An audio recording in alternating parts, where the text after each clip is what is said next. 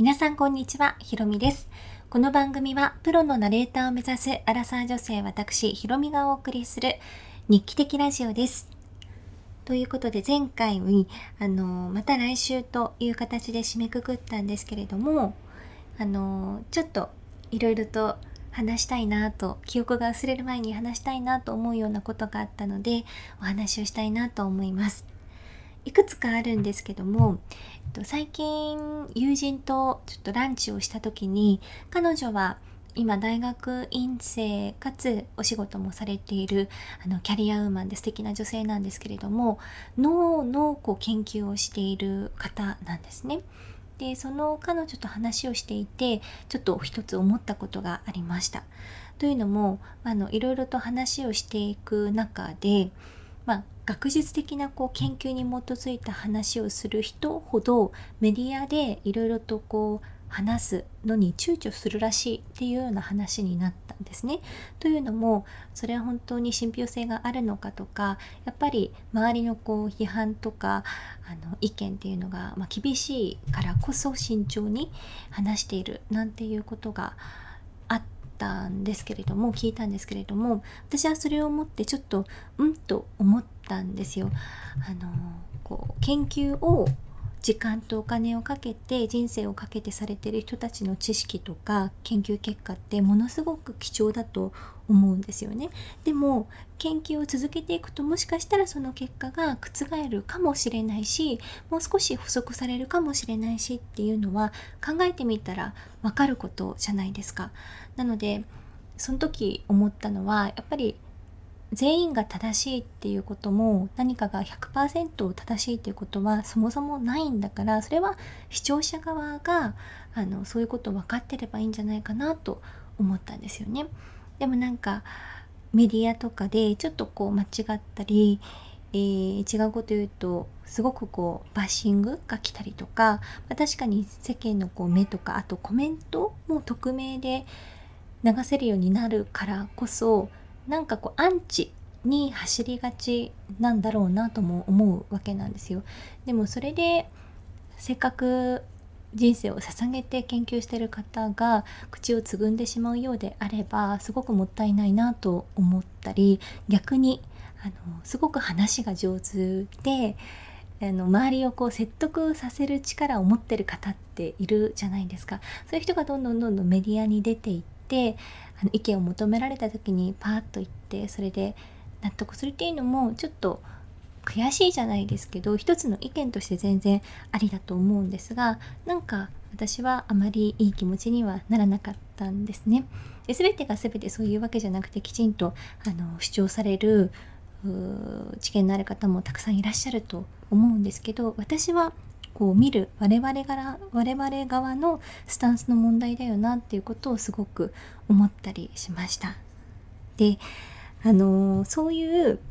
みんなこう正しいものはないんだよっていうことを私は19歳だったかなの時に田原総一郎さんの講演を聞きに行って初めて知ったんですね。田原さんはあの小学校の時に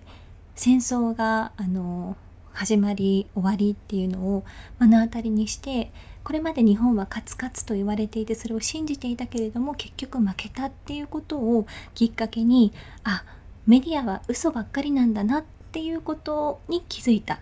らしいんですね。そこから自分の目で見て自分の足で赴いて現実を知るっていうジャーナリストへの道があの開かれたらしいんですけれどもその時の講演を聞いて私もこう頭をこうカーンと叩かれたような衝撃を覚えました。出てくる情報が新聞に載っている情報がニュースで歌われていることが正しいと思っていたんですよねそれまで。でもそうじゃないんだと。でかつあの他の上杉さんというジャーナリストの方の話を聞いた時にも日本の新聞には訂正欄がないのを皆さん不思議だと思ったことはありませんかと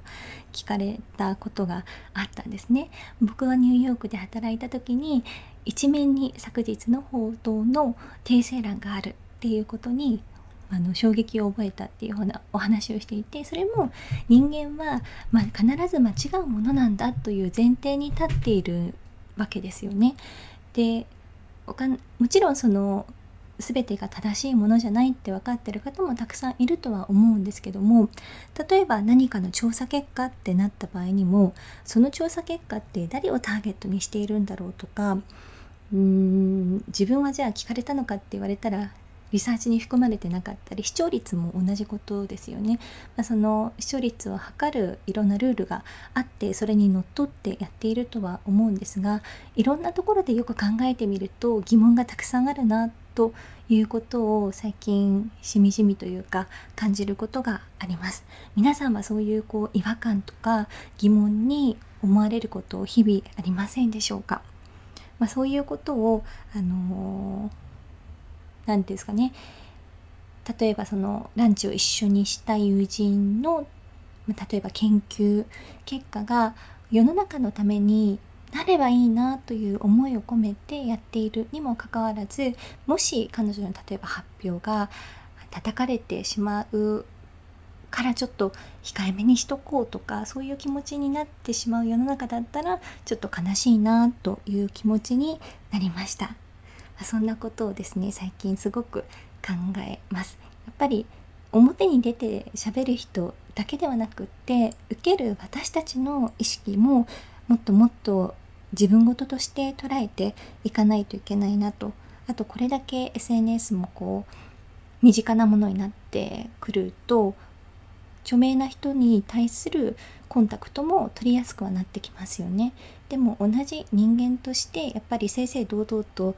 例えば名前を出して相手が言うんだったらこっちも名前を出して言うとか誠実な対応っていうのは人として当たり前だよななんていうことも思ったりもします。ということで最近ちょっとあのー、最近こう思ったことっていうのを忘れないようにちょっと自分の美貌録も込めてお話をさせていただきました。皆さんは日々疑問に思っていることとか違和感に思っていることなんかありますでしょうか？もしあったら DM や、えー、質問箱あるいはそうですねあのインスタとか Twitter のメッセージでも受け付けているのでよかったら教えてくださいそれでは、えー、今日はこの辺で失礼します。また次回お会いしましょう。さようなら。